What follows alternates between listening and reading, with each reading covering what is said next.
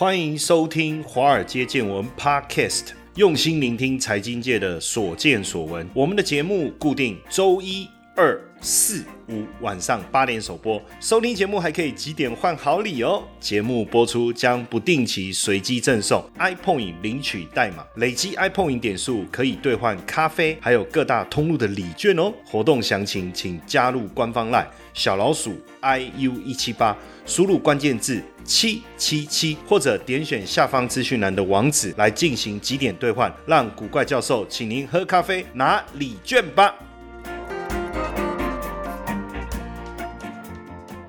好，大家好，大家晚安，我是古怪教授谢承彦。哦，最近大家都在聊 Swift 系统，Swift 系统啊，突然之间为什么要关心 Swift 系统呢？原因很简单，就是因为呢，这个是拿来制裁俄罗斯的一个工具。因为俄罗斯进攻乌克兰呐，那现在西方国家就想要来切断俄国跟全球支付系统 Swift 之间的联系，等于要把俄国踢出这个全球金融系统。那 Swift 是什么呢？Swift 的英文哦。我要念英文哦，好，注意听哦。很奇怪，都念到这个研究所，念了博士，也当了教授，为什么我的英文永远发音听起来不是很让人觉得好像英文很好的感觉呢？来听听看吧。The Society for Worldwide Interbank Financial Telecommunication，哈，这个全英文就是环球银行金融电信协会。这个是连接全球银行业的金融通讯的基础设施哦。呃，系统在哪里？在比利时哦，在比利时出。处理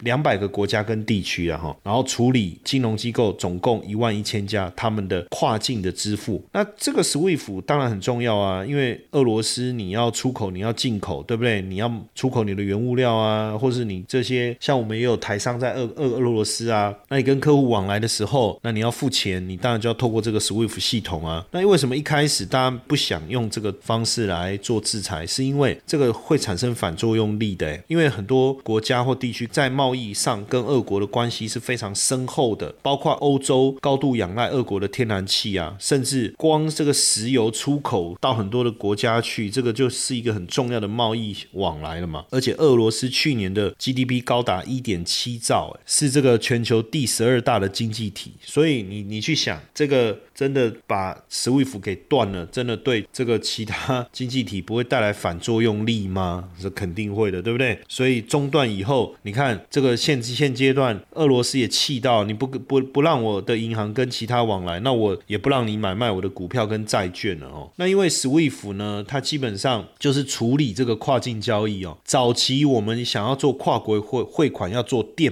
报，打那个电报哈，那作业相当的繁琐，文字要转换成电报，银行还要互相验证，才能确保这个电报的真伪，要花好几天才能跑完所有的流程，很不方便。那一九七七年呢，SWIFT 呢。就推出开创性的报文传送服务哦，营运不到十二个月，总共处理了一千万条的报文。简单的来讲，我去标准化哦，也就是说，成立以后，会员国你要。汇款你不用再做电报的验证哦，原本好几天才能完成的作业时间，一两个小时就能处理完毕。比如说你现在在台湾哦，你去银行你要转账给美国其中一个，比如说纽约银行了，现在只要发电文，在台湾的银行只要发电文到美国的某一间分行，那那个分行就会帮忙做转账，非常的方便。就是台湾，比如说国泰好了，台湾国泰银行，你你去国泰银行汇款嘛，你要汇到美国纽约银行，好，那国泰在美国的分行。它就会直接。转账到美国的纽约银行，那他怎么知道要转？因为台湾的国泰银行会通知他在美国的分行。那这个其实就是要透过 SWIFT 系统哦。所以如果一旦被踢出这个 SWIFT 系统，那就变得非常非常的麻烦。那有没有别的系统可以呢？其实可以替代呢。其实，在二零一四年，俄罗斯当时入侵克里米亚，我不知道大家有没有印象哦。当时的这个俄罗斯的中央银行就开始研发这个 SPFS 这个系统，要来代替 SWIFT 哦。但是其实没有很多银行去搭配使用了哦，所以这个成效呢看起来并不大哦，成效并不大。那过去呃有没有先例真的被踢出 SWIFT 系统的？有有，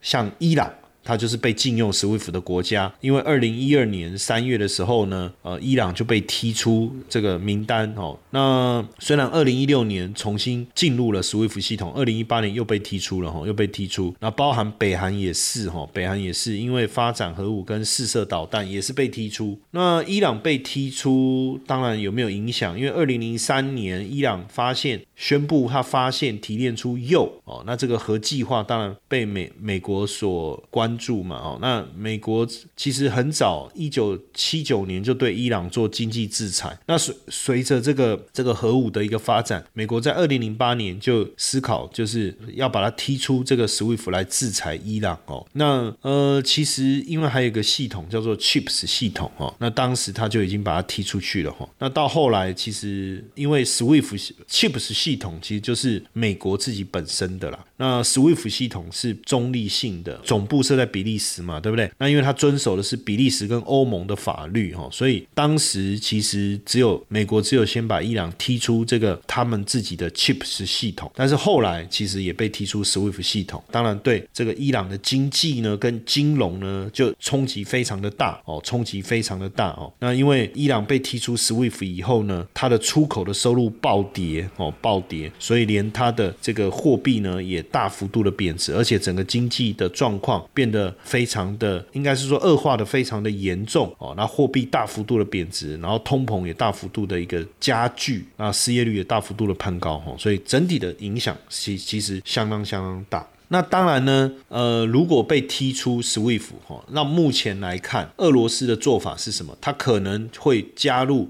中国的 CIPS 系统，也就是说，我不透过你美元的体系去做出口。跟赚钱这件事情，其实我觉得被踢出实付系统的概念是什么？哈，就是说它也不完全不能做交易。你看，像我们在网络上买东西，假设你你在整个金融体系，那你采用的就是刷卡或是呃 ATM 转账，对不对？现在还有第三方金流，透过绿界啊等等的方式去付款。诶，但是你说我我没有我没有银行账户，我也没有信用卡，那怎么办？那就面交喽。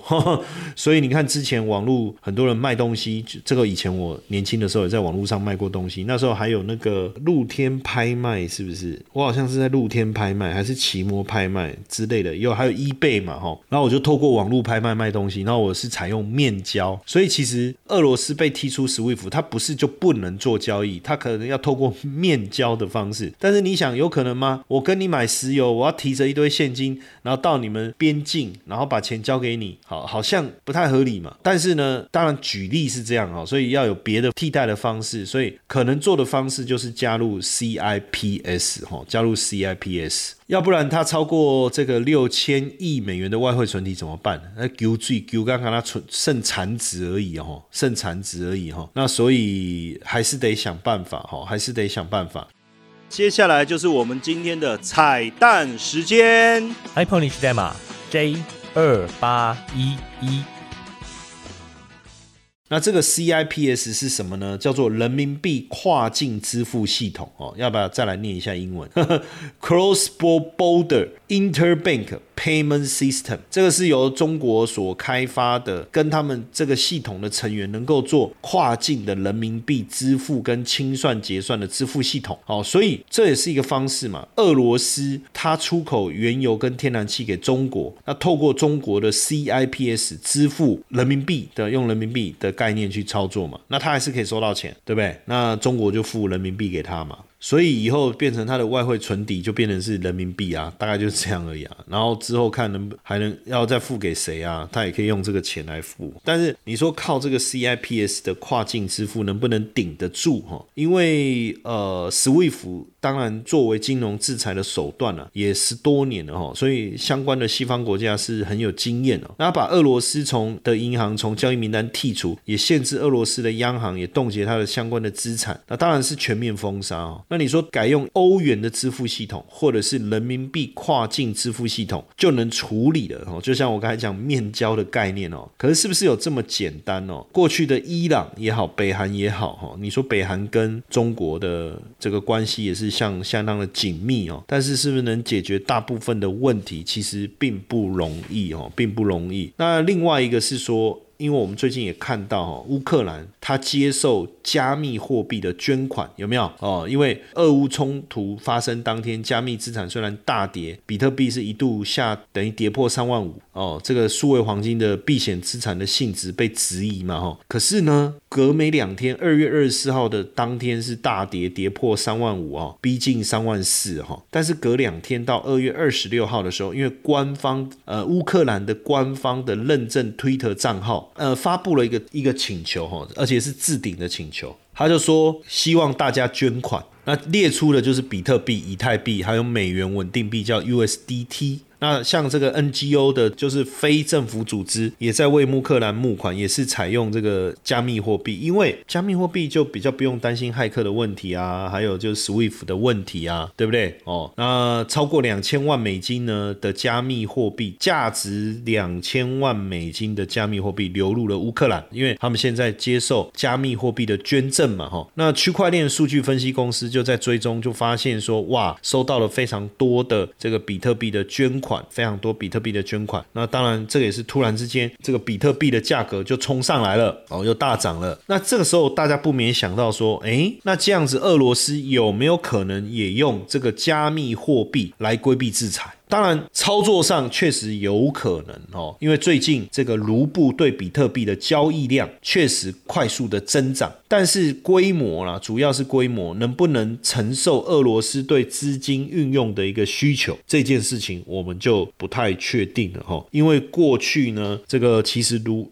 卢布对比特币并不是很友好哦，因为过去俄罗斯的中央政权其实也是打击比特币哦，那所以是不是现阶段大家能够接受哈？那所以加密货币确实有可能成为呃俄罗斯被剔除 SWIFT 以后非常重要的攻防关键哦。有所以这个纽约时报也特别报道啊，俄罗斯的企业啊有可能透过这个加密货币交易来规避这个 SWIFT 的制裁哦，SWIFT 的制裁。那因为过去我们在用 SWIFT 的时候，它其实就是为为了避免国际恐怖组织呢资助恐怖活动嘛，哈，有有金主资助恐怖活动，或者是说洗钱呐，所以 KYC 里面当中最重要的就是 Know Your Customer，叫 KYC 嘛，哈。那现在因为你如果用加密货币匿名的去中心化，你怎么 KYC？K K K 什么 K 就都有看什么怎么认识啊？哦，所以诶，自然而然就没有办法追踪嘛。哦，所以有没有可能？因为之前伊朗跟北韩确实靠加密货币来缓解他们的冲击哦，所以尤其是这个当时伊朗石油在制裁当中被禁运嘛，对不对？后来利用比特币来做交易，北韩也是透过加密货币哈来筹措这个资金哦。像北韩在去年对加密货币平台攻击了七次，至少哈获得四。亿美元的加密货币，哎，这好像也是一条路哦。那俄罗斯对加密货币的暗黑用法也非常非常的熟悉哦。去年全球百分之七十四的勒索软体的赎金，有超过四亿美金的加密货币流到哪里？流到俄罗斯，流到俄罗斯啊！而且俄罗斯也曾经透过暗网获得十亿美金的加密货币。所以，加密货币有没有可能成为制裁俄罗斯的漏洞哦？那为什么我要这样讲哦？因为现在各个公司都开始加入。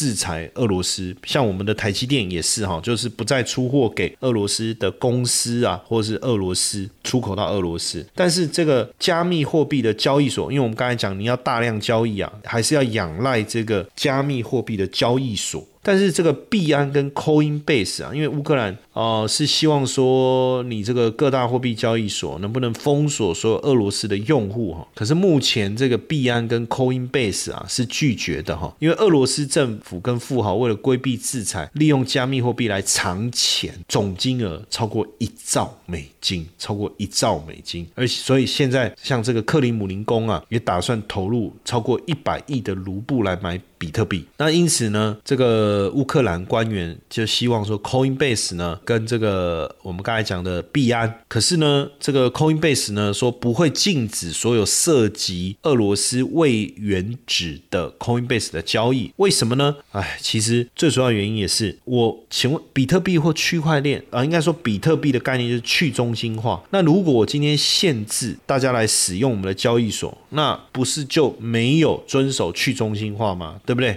可是问题是我也不晓得，就是现在战这个真的有演变成第三次世界大战吗？那这样我们远在台湾也无法幸免于难呢。所以你要怎么样做一个完整的围堵，这真的很重要。而且最近这个全球最大的骇客组织叫匿名者哈，anonymous 呃 anonymous 哈，就是说这个怎么讲，就是喊话了哈，就是说跟这个俄俄罗斯的坦克兵说，如果你要投降哦，那我给你五万两千美金，价值五万两千美金的比特币，好不好？那这个这个骇客组织向来相当的神秘啊哈，都是在帮弱势的受害者行侠仗义，所以这段时间他们已经跟俄罗斯发动了很多次的网络攻。攻击哈，甚至跟普京宣战说，如果你不停止对乌克兰的入侵，那你将会遭遇世从世界各地蜂拥而来的网络攻击。哇，那这个普丁有没有在怕？干他妈是不惊哈？那这个 Anonymous 这个骇客组织，哎，他他那像这个骇客组织，其实也是还劝人为善呢哈。你看，可是他骇客本身的行为也有争议性，但是没有问题，因为他说至少他是往善的方向走嘛。他说俄罗斯士兵啊，每个想和家人孩子一起生活的人来，我们已经募集了多少卢布啊？我看哦，一百二十二万的卢布的比特币来帮助你们哦，这样子哦，所以包括这个前乌克兰的官员呢，也在推特指出啊，如果你俄罗斯士兵在战争中阵亡的话，俄罗斯只会给你们一百零四美金的抚恤金。好，来，我给你们四点七万美元的现金或加密货币，好不好？你不要再攻打了，哦，这样赶快投降吧，这样。但我不晓得现场到底有多少人愿意啊，哈。但是如果我是俄罗斯的士兵，我我刚好在讲，我用怕死，加尼亚一把空气扣，我现在投降，反正我我在乌克兰嘛。对不对？我也是一般人而已啊！你俄罗斯还会派人来暗杀我吗？不会啊！但是我可以拿到四四点七万美金，相当于台币多少钱？一百多万。按说那也不多啊！啊，问题是如果真的被打死，只能拿到一百零四美金呢？呃，凶凶嘛，怎样挖都是扁哈！但是我不知道了。我说如果我是俄罗斯人的话，Hello，各位粉丝们，大家好，没错。又要发好康的给大家喽！谢 P 的台股 App 呢正式上架喽！想要知道谢 P 是怎么选股的吗？没时间上课学习没有关系，古怪教授台股 APP 将谢 P 二十多年实务经验的选股策略完整呈现在 App 当中。现在呢，下载 App 还可免费获得谢 P 的选股教学影片哦！请到我们的官方 LINE，还没加入的，请在好友搜寻小老鼠 iu 一七八，在官方 LINE 里面输入英文字母 APP。就可以免费取得教学影片和 App 的下载链接哦。而且做这件事情到底意义是什么？我们为什么要去入侵别人的国家呢？所以现在 MSCI 跟富时罗素啊，也要考虑剔除恶股哦。哈，MSCI 跟这个富时罗素呢，他们就有编制指数嘛，让大家能够去 follow，你才知道你的基金或者是你的 ETF 要怎么去持有全世界或是新兴市场的股票，你要买多少比例，他们就是会提供这样的一个建议。那现在他说要把它剔除在 MSCI 指数的名单当中的话，哇，那。那代表就是说，全世界的基金或者是 ETF，他们就要把手上持有的俄罗斯的股票全数把它卖掉。那以目前来讲，像俄罗斯占新兴市场指数的权重是三点二四哈。那所以这部分的影响会有了哈，连锁反应应该就就会出现。所以像现在科技公司，像 YouTube 就禁止俄国国营媒体的频道广告的盈利啊。马斯克也为乌克兰来启用新链这个卫星站，因为二月二十四号俄罗斯入侵乌克兰以后啊，社群媒体也开始发动相关性的一个行动的呼吁啊哈。像 Meta，Meta 就是以前的脸书啊，对俄罗斯的这个媒体进行标识和事实审查。然后 YouTube 已经禁止俄罗斯的国营媒体跟相相关频道来透过广告，哦，就来播放他们的广告了。那因为乌克兰的数位转型部长也跟 Twitter 在 Twitter 上跟马斯克喊话说啊，你可不可以提供我们 Starlink 的卫星站，好不好？让我们的这个网络服务不要中断。哎，马斯克也同意了，哦，马斯克也同意了，哈。那所以这样看起来，YouTube 哦也好，Facebook 也好，或者是这个马斯克也好，其实大家还是站在这个乌克兰这一边呢，哦。那当然，你就说不能用脸书又怎样？可是我不晓得这个这个未来就两个世界哦，一个地球两个世界。那你你普丁你真的要搞到这样吗？你真的要搞到这样吗？哎，你知道其实普丁也是一个强人形象哎，我真的觉得很夸张哦。我看那个他们怎么介绍普丁，哇，这个又帅又又是一个硬汉，怎么个帅法哦？会开战斗机，会滑雪，会射击，对不对？哦，飞天遁地，跟零零七一样。对不对？甚至这个高大孔武有力，曾经徒手打死一只长达三公尺、重达四百五十公斤的老虎哦，那不就干拉丹武松嘞？武松打虎，好价格好，而且呢常常展示他的身材还激突嘞，而且还有情妇哎，他的情妇还是这个奥运金牌体操选手啊，因为一个体操选手得到奥运金牌啊哈，甚至在在俄罗斯女性都以嫁给像普丁这样的男人为为目标哎哦，而且他的他这个情妇的讯息曝光以后，媒体报道还同声赞赏哎哇这这这什么概念呢哦，然后支持这个普丁的政党还推举这个他的情妇来选议员国会议员还选上，所以你说他有可能去 Hugh 利基道吗哦，贝格利 Hugh 兰里啊我我觉得啦根本不理你嘛，那现在通用汽车也停止向俄罗斯供货了啦。哦，因为但是他们到底会不会鸟，我也不知道。那苹果也加入抵制的行列了哈，在俄罗斯停售所有的产品。哦，苹果在声明中怎么讲？他就说：“我们身为关切俄罗斯人入侵乌克兰一事哦，并与所有因这场暴力而受苦的民众站在一起哈，支持人道行动。其实我一度想要买机票飞去乌克兰呐，加入他们的外籍佣兵的行列哈，但是因为这几年都只有玩这个气弹枪哦，不晓得到时候会不会到现场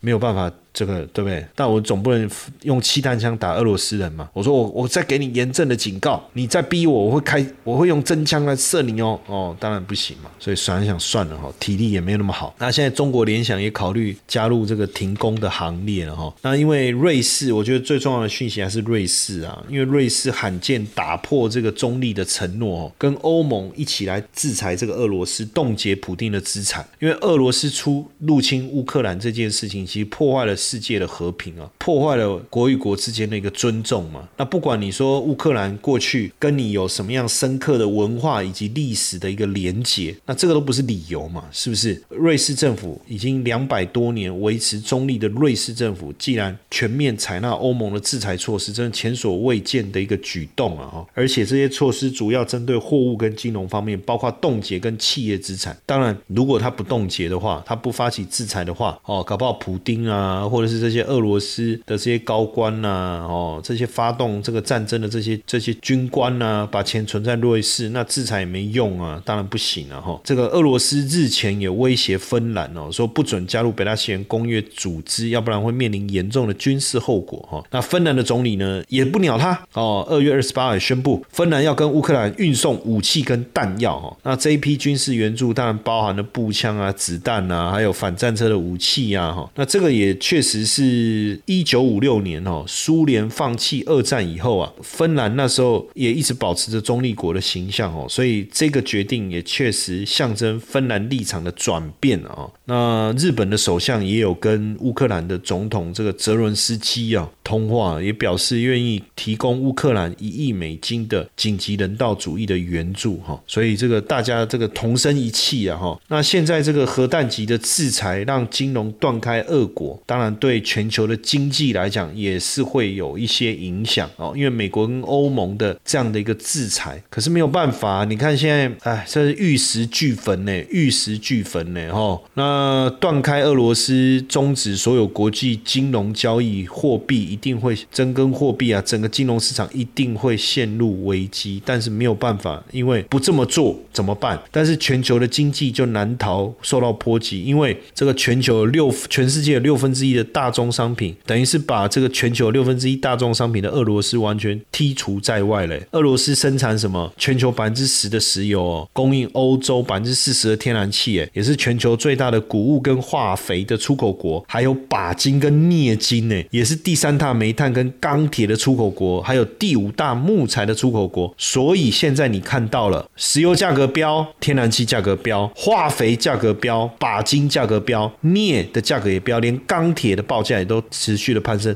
还有包括木材，所以连造纸类的股票也在涨，所以啊，这我不知道哎，后面的影响会越来越严重哦，可能全面性的物价上涨、通膨的发生，所以你有没有想过接下来到底该怎么办哦？那对全球经济的冲击的影响也增温了。那如果制裁的压力持续的增加的话，一定会打击到全球的经济，会不会演变成通膨结构性的走高，还有长期供应链的短？缺变成停滞性的通膨呢？那当然，另外一个会不会影响到美元的霸权呢？哦，会不会会影响到美元的霸权呢？这个核弹的一个规模的一个影响。哦，我觉得持续的观察啊，我们也得思考，而且会不会在这样的一个情况下，也养大了这个人民币的一个这个金融体系跟系统，这个都是我们要后续要观察的，因为这绝对是会付出相当大的代价，因为对欧盟来讲，这一枚经济的核弹绝对不好受，因为俄罗斯不仅是欧盟的重要伙伴，也是投资伙伴，所以这个石油天然气的依赖价格的飙升，哎，乌克兰是欧洲的粮仓，哎，所以现在原物料、农产品的价格飙涨，我们当然告诉大家，你投资什么可以获利嘛，对不对？但是它会不会带来负面的冲击，甚至去美元化的想法会不会发生？所以也会不会让俄罗斯转向跟中国哦，然后联手来削弱以美元为主导的全球的